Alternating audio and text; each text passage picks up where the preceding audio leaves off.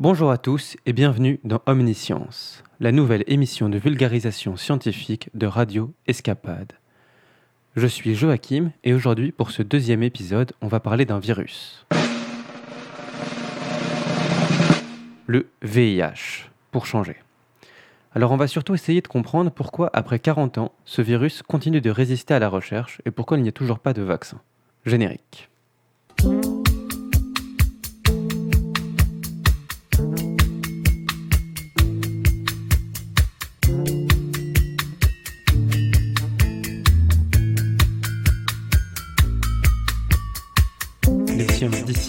Et d'ailleurs, c'est Omniscience.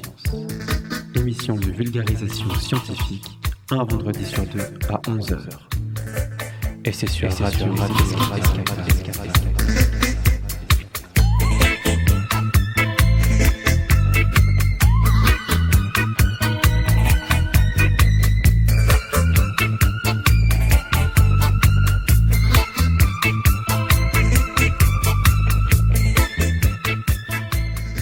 Dans cet épisode, je vais tenter de faire un point, le plus intelligible possible, sur ce qu'est le VIH, comment il fonctionne et pourquoi il est si particulier. Ensuite, on verra pourquoi la recherche bute, et j'aimerais finir sur une note d'espoir avec une interview du professeur Jean-Daniel Lelièvre, chef de service des maladies infectieuses de l'hôpital Henri Mondor à Créteil, mais aussi responsable du développement clinique au sein du Vaccine Research Institute. Avec lui, on fera un point sur les recherches du moment et les perspectives de vaccins et nouveaux traitements qui peuvent se dessiner.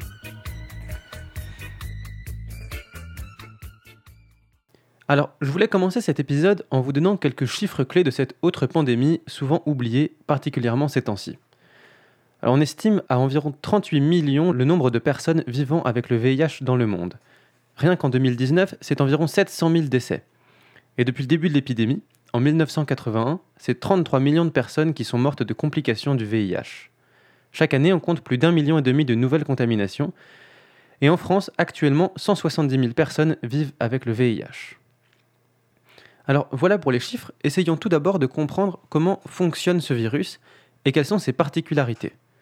Le VIH fait partie de la famille des rétrovirus à ARN. Donc le terme peut faire peur, mais grosso modo cela veut dire que c'est un micro-organisme qui va, via un système complexe, réussir à intégrer son propre génome dans celui de son hôte. Alors, je me permets un petit encart, qu'est-ce que l'ARN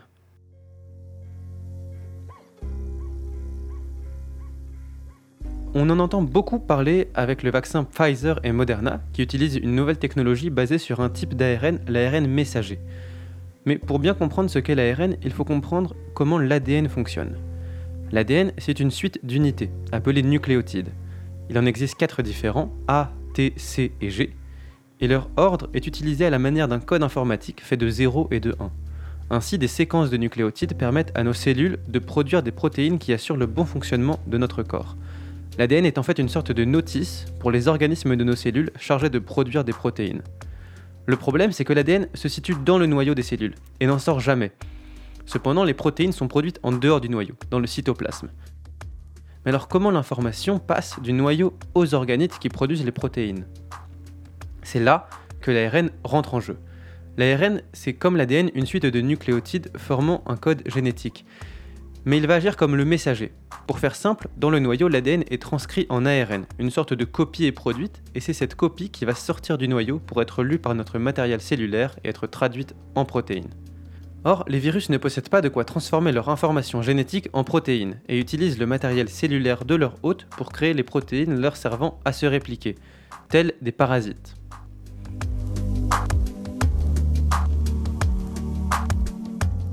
Alors revenons-en au VIH, c'est donc un micro-organisme composé d'une enveloppe extérieure et à l'intérieur de cette enveloppe se trouvent les brins d'ARN. Le VIH vient se fixer sur certaines cellules de notre organisme et grâce à des protéines de surface qui agissent comme une clé, il parvient à déverser son contenu dans nos cellules hôtes.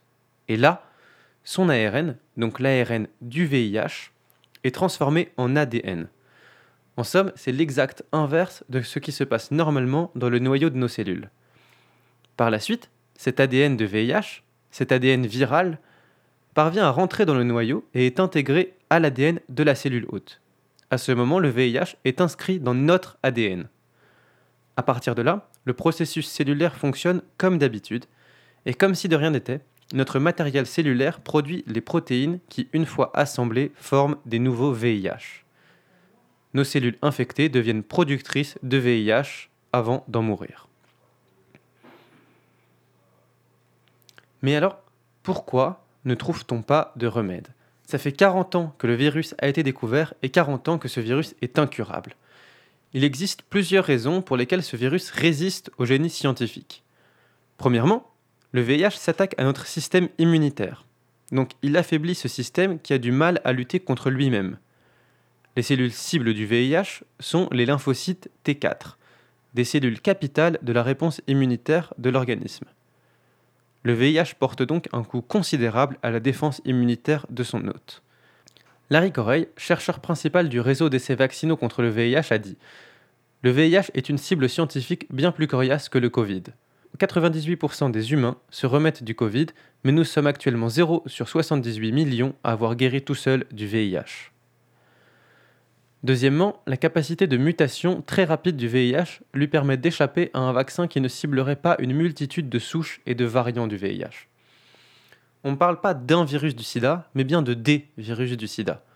D'un sida à l'autre, on retrouve de grandes différences. Et c'est ça qui pose problème avec le vaccin. On ne sait pas quel bout du VIH y mettre. Pour le Covid, c'est beaucoup plus simple parce que c'est un virus qui mute beaucoup moins et bien moins vite. Ensuite, et c'est la raison pour laquelle ce virus est incurable, son intégration dans le génome humain entraîne sa persistance dans l'organisme. En fait, certains lymphocytes, donc les cellules de notre système immunitaire, infectés par le VIH, vont se mettre en état de veille ou de repos et ne vont plus produire aucune protéine. C'est vraiment une sorte de veille prolongée. Le problème, c'est qu'aujourd'hui, on n'a aucun moyen de reconnaître une cellule en veille infectée d'une cellule en veille saine. Et c'est l'une des raisons qui fait qu'on ne peut pas éliminer tout le VIH chez une personne séropositive. Ces cellules peuvent se réveiller ensuite de manière plus ou moins aléatoire et recommencer à produire du VIH. Il y a aussi malheureusement une composante économique importante. Comme le souligne José Esparza, qui est un virologue spécialiste du VIH, le VIH est une maladie qui affecte de manière disproportionnée des groupes marginalisés.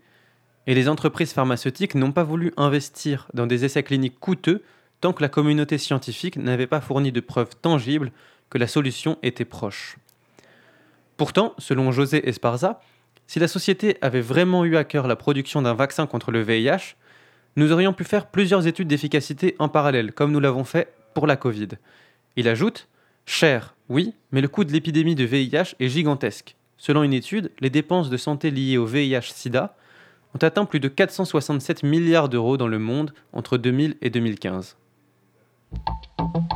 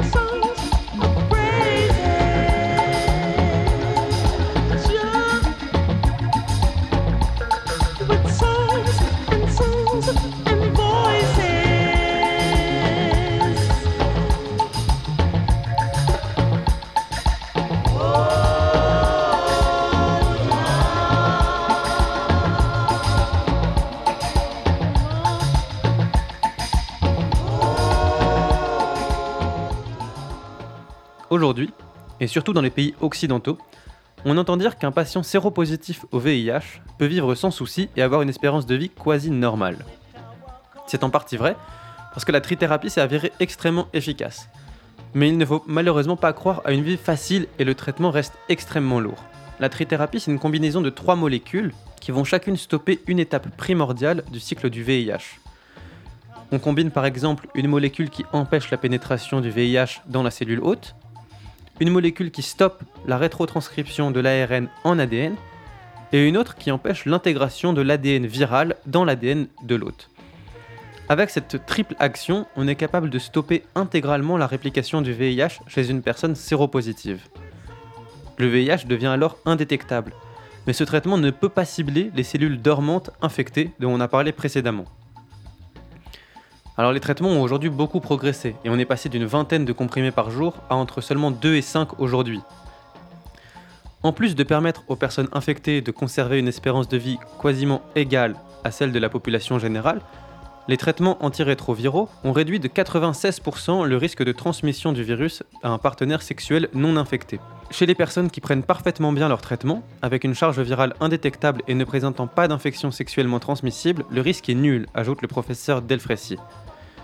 Néanmoins, la trithérapie ne permet pas de retrouver un système immunitaire complètement restauré. Les personnes porteuses du virus ont ainsi de plus grands risques de développer certains cancers, et la trithérapie s'accompagne aussi souvent de troubles de l'alimentation et peut entraîner des changements physiques plus ou moins importants. Une autre difficulté majeure de la trithérapie, c'est l'absolue nécessité de ne jamais oublier de prendre son traitement, qui est généralement quotidien. En fait, si une personne séropositive au VIH oublie son traitement, ne serait-ce qu'une journée, le virus peut alors recommencer à se multiplier, mais cette fois-ci il va le faire en présence du médicament en faible quantité, donc datant de la dernière prise. Or, comme on l'a dit, le VIH mute extrêmement rapidement. Et le fait qu'il se réplique en présence des molécules de la trithérapie va permettre une sélection des souches résistantes et le virus va devenir insensible à ces molécules. Le traitement devient alors inefficace et il faut l'adapter en changeant de molécule. Malheureusement, il existe peu d'alternatives et le virus peut vite devenir résistant à tous les traitements existants. Pire encore, une personne infectée par un VIH résistant peut alors transmettre ce virus muté et difficilement traitable.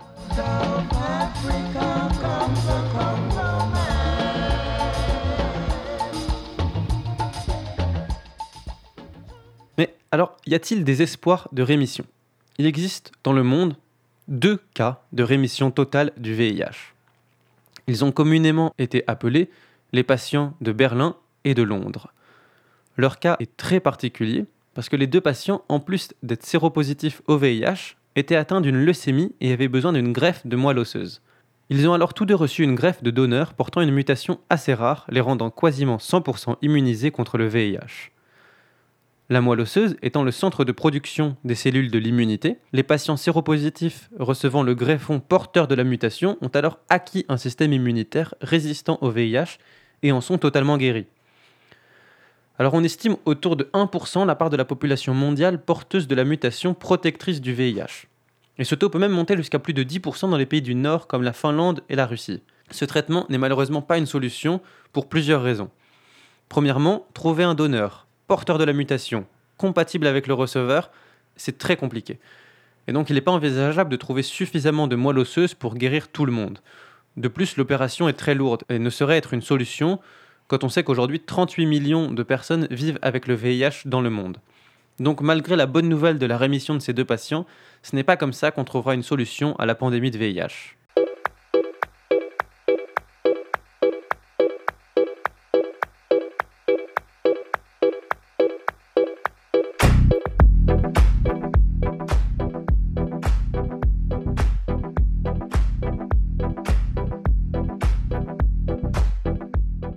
Alors, y a-t-il des espoirs de vaccins? Sur quoi se concentre la recherche? On fait état aujourd'hui de plusieurs essais de candidats vaccins qui pourraient être plus ou moins prometteurs. On en parle avec le professeur Jean-Daniel Lelièvre, responsable du développement clinique au sein du Vaccine Research Institute, spécialiste du VIH et instigateur du nouvel essai de phase 1 du VRI. Alors bonjour professeur, selon vous, la pandémie de Covid-19 a-t-elle eu un impact sur la pandémie de VIH alors sur, la pandémie, euh, c'est très clair puisque malheureusement l'infection par la Covid-19 euh, a eu un impact négatif sur le sur la, la, la pandémie de, de, VIH comme sur beaucoup d'autres infections euh, parce qu'il y a eu des, des, difficultés pour accéder aux soins, y compris dans, dans des pays comme le nôtre. Il n'y a pas eu tellement d'interaction, si vous voulez, au, sens virologique entre, entre les deux virus, mais par contre de perturbation du, système de, santé, oui et il y a eu des, effets négatifs sur, le, sur, la prise en charge des, patients. Sur la recherche, euh, il y a eu une forte, très forte recherche sur le, sur le vaccin anti-Covid qui, qui a abouti en très peu de temps à des, à, des candidats vaccins qui sont disponibles. Et forcément ça impacte positivement. Là par contre sur, sur la recherche pour un vaccin VIH et d'ailleurs euh, la, la, recherche pour un vaccin anti-Covid a, a beaucoup bénéficié de la recherche qui avait été faite pour le vaccin VIH. Ouais, justement, enfin, j'aimerais revenir un petit peu sur cette question juste après. Mais est-ce que, enfin, justement, avec le Covid, on a observé une accélération des protocoles pour organiser une réponse vaccinale rapide? Est-ce que ce rush scientifique il pourrait être envisageable avec le VIH Alors, oui et non. Euh, parce que pour euh, pour avoir un tel rush, il faut quand même euh, garder à l'esprit un certain nombre de un certain nombre de points. Le, le premier, évidemment, et euh, l'impact au niveau mondial en termes de santé publique d'une maladie. Et euh, l'infection par le VIH, l'impact n'a pas changé ces, ces, dernières années, il reste à, peu près le, le même, donc il n'y a pas de raison qu'il y ait plus d'investissement qu'auparavant, alors que là il y avait vraiment un problème de, de santé publique avec la Covid-19 qui a paralysé l'ensemble de l'économie mondiale, et donc on peut pas mettre tout à fait ça en parallèle, même si évidemment euh, l'infection par le VIH reste un, un, problème de, de, de, santé majeur, mais moins important que l'a été la Covid-19. Et puis, euh, ce qu'il faut comprendre aussi, c'est que la possibilité, par exemple, de faire très rapidement des essais de phase 3, donc de, de faire des essais cliniques, dépend de l'importance de l'incidence de la maladie.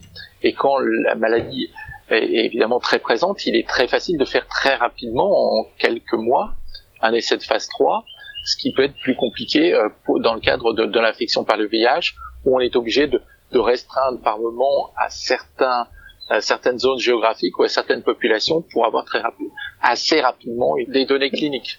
Euh, alors sur les sur les essais, euh, euh, donc il y a un essai qui a commencé très récemment en France avec un candidat vaccin qui cible les cellules dendritiques. Euh, alors ma question. Dont, dont, dont je suis l'investigateur. D'accord. Oui, donc je connais bien. Et alors, euh, justement, ma question, c'est est-ce qu'il euh, y a souvent des essais de ce type euh, concernant le VIH et qu'est-ce qu'on peut attendre de ce type d'essai, justement, et de celui-ci en particulier?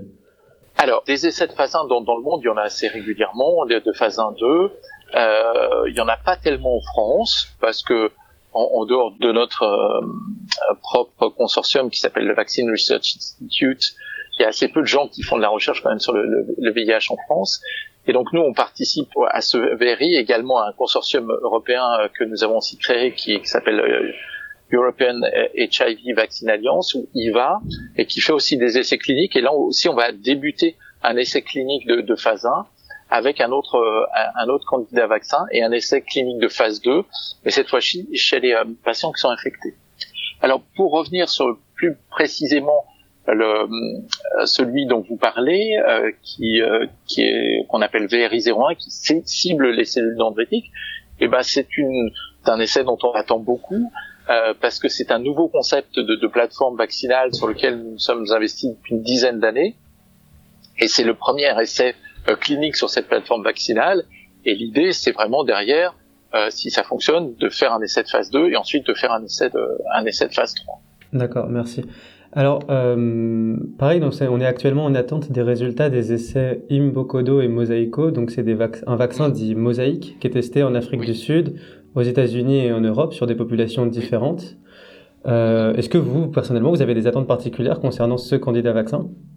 Oui, alors euh, il faut savoir d'abord, c'est pas un candidat vaccin, c'est des candidats vaccins. D'accord. Parce que dans le cadre du, du VIH, on utilise beaucoup un concept qui a paru très novateur quand on en a parlé dans le cadre de la Covid-19, mais qui pour les gens qui travaillent sur le, le VIH ne l'est absolument pas et qui a montré sa pertinence depuis plusieurs années, ce qu'on appelle le prime boost hétérologue, c'est-à-dire que on va utiliser euh, des vaccins différents pour les différentes injections de, de vaccins qu'on va qu'on va faire. On n'utilise pas euh, forcément toujours les mêmes vaccins. Dans le, la, problématique importante du, du, du VIH, c'est la diversité des, des souches du, du, virus, qui est sans aucune commune mesure avec celle du, du SARS-CoV-2 beaucoup plus complexe. Et, et, donc, dans le cadre de ces deux essais dont vous, euh, dont vous parlez, euh, on, on, a fait effectivement ce qu'on appelle des vaccins mosaïques, c'est-à-dire qu'on a pris simplement dans les différents euh, sous-types euh, du VIH1, du groupe M du VIH1, on a pris des petits bouts euh, des, protéines GAG, POL et, et, ANV qui correspondent aux endroits qui sont les, plus souvent reconnus par, le, système immunitaire et au lieu de prendre l'ensemble d'une région d'une protéine, l'ensemble d'une protéine du virus, on a pris à chaque fois des petits bouts euh, qui sont les, plus pertinentes, d'où le, concept de, vaccin mosaïque. On attend beaucoup de, euh, cette stratégie euh, de, ces vaccins euh, mosaïques.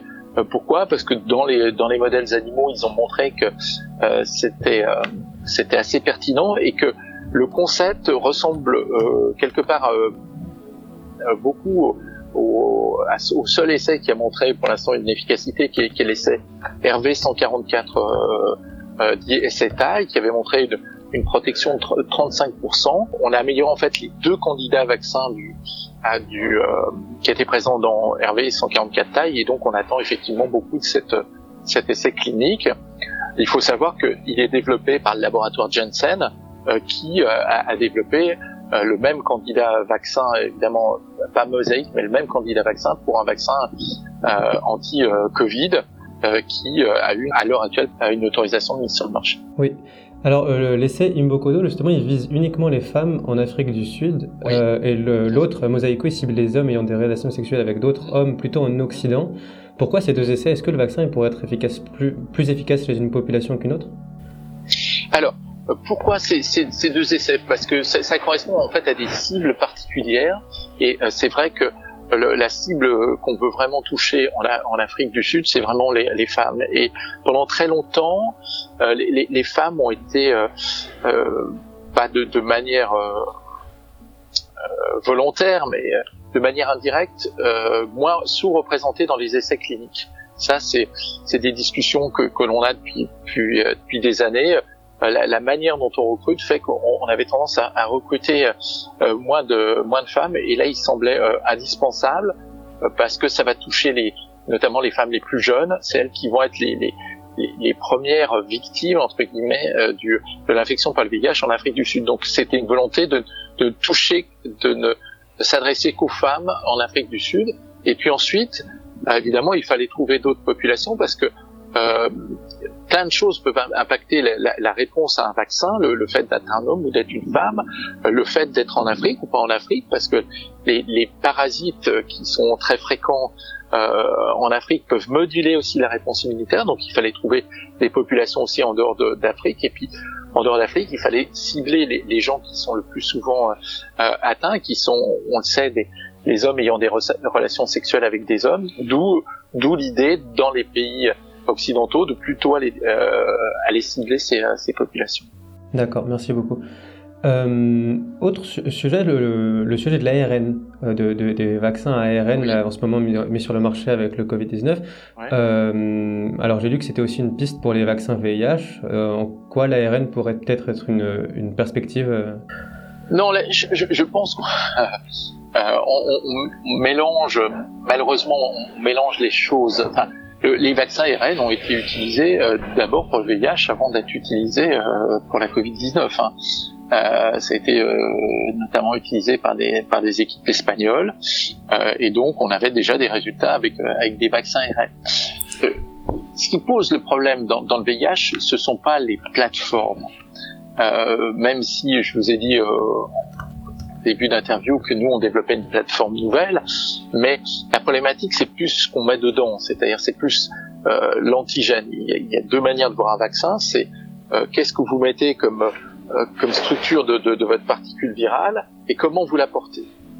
Euh, mais avant de savoir comment vous l'apportez, il faut d'abord voir ce que ce que vous mettez comme euh, comme euh, comme partie du virus et d'où d'où toute la problématique dont on vient de parler des vaccins euh, mosaïques parce que voilà, il a fallu trouver quels, quels étaient les bons bouts du virus qu'il fallait mettre dans le dans le dans le vaccin. Et on, on a pensé avec l'efficacité très importante des vaccins ARN que ça allait apporter une réponse à tout. Mais non, les vaccins ARN, ils ont déjà été testés dans le VIH, ils ont été testés dans, le, dans la grippe, ils ont été testés dans d'autres, euh, dans, la, dans la rage, enfin dans d'autres, dans d'autres euh, pathologies infectieuses.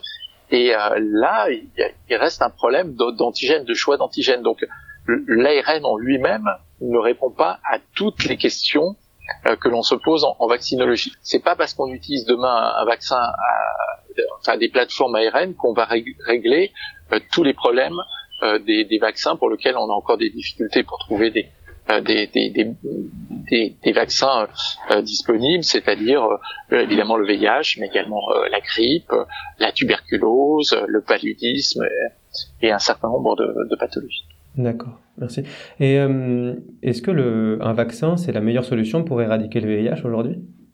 Oui, oui, euh, très, très clairement. On ne connaît pas euh, de, pathologie virale qu'on ait éradiquée sans, sans vaccin. Et, vous qui travaillez du coup de, dans, le public, est-ce que, vous pensez que, la réponse viendrait plutôt de la recherche publique justement? Oui, je, je pense qu'elle viendra euh, en partie de la, la, recherche publique aussi. C'est un un jeu entre les deux.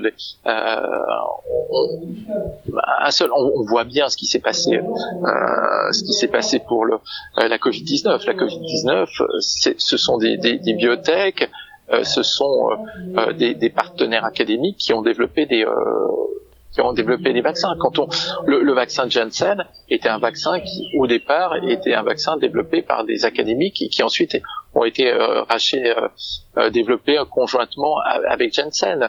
Euh, AstraZeneca développe le vaccin développé par Oxford. Donc on voit bien euh, que beaucoup de choses partent de l'académique et il faut qu'il y ait encore de, de, de, de l'académique parce que l'académique fait, je dirais, le, le, le débrouillage de, de, de, tous les candidats vaccins possibles et imaginables, et ensuite, quand on est sûr bah, que, que ça fonctionne, on, on part euh, évidemment euh, avec des, des, partenaires privés parce que les coûts de développement euh, euh développement d'un essai de, de, de, phase 1-2 comme nous on, on, le développe euh, dans le cadre du, du VRI, c'est quelques centaines de, de milliers d'euros, un million d'euros. Euh, quand vous développez un, essai de phase 3, il faut multiplier le, euh, les coûts par 100, donc euh, ça n'est pas possible pour des académiques. Et, et donc, de, une dernière question. De, donc, depuis l'essai taille qui, qui s'est avéré efficace à 35%, et, et, les essais en ce moment, que ce soit euh, les essais de Janssen ou les, les essais du VRI, justement, euh, comment est-ce que vous voyez, vous, les prochaines années de recherche sur le VIH et, et les perspectives de, de vaccins moi, je, je travaille là-dessus, donc je dirais, euh, je, je, les vois plutôt florissantes. Et ce que va apporter euh, la Covid au VIH, c'est de montrer euh, que la solution à une infection, c'est vraiment le vaccin. Et on le voit bien, on le voit bien ce qui se passe. On est en train de comprendre, c'est qu'en vaccinant large la, la, population, qu'on va sortir de ce, cette problématique. Donc, on peut espérer que suite à ça, il y ait un financement beaucoup plus important de, la part des gouvernements dans les thématiques vaccins. Et on voit bien que, par exemple, euh, on, l'a très bien vu avec évidemment les Américains, les Chinois par exemple, également les Russes, mais si on prend juste l'Europe, les Anglais, on voit bien le fantastique travail qu'ont pu faire euh, les Anglais. On a beaucoup décrié le vaccin d'AstraZeneca, qui est quand même un, vaccin assez remarquable, et tout ce travail qui était un travail académique, mais il faudrait qu'il se passe la même chose dans d'autres pays, euh, dans d'autres pays euh, qui ont les moyens financiers de le faire, les pays développés, les pays d'Europe de, de, et en, premier lieu en France. On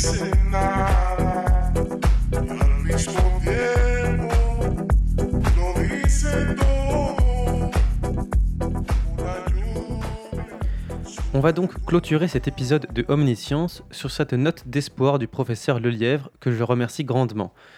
Euh, si jamais tout ça vous a donné envie de soutenir la recherche ou les patients séropositifs au VIH, vous pouvez vous rendre sur le site de SIDAction et vous informer sur comment prendre part à la lutte. De mon côté, je vous dis bonne journée et à dans deux semaines pour un prochain épisode d'Omniscience. D'ici là, portez-vous bien et continuez d'écouter Radio Escapade. Tout de suite, c'est Ichon, la vie.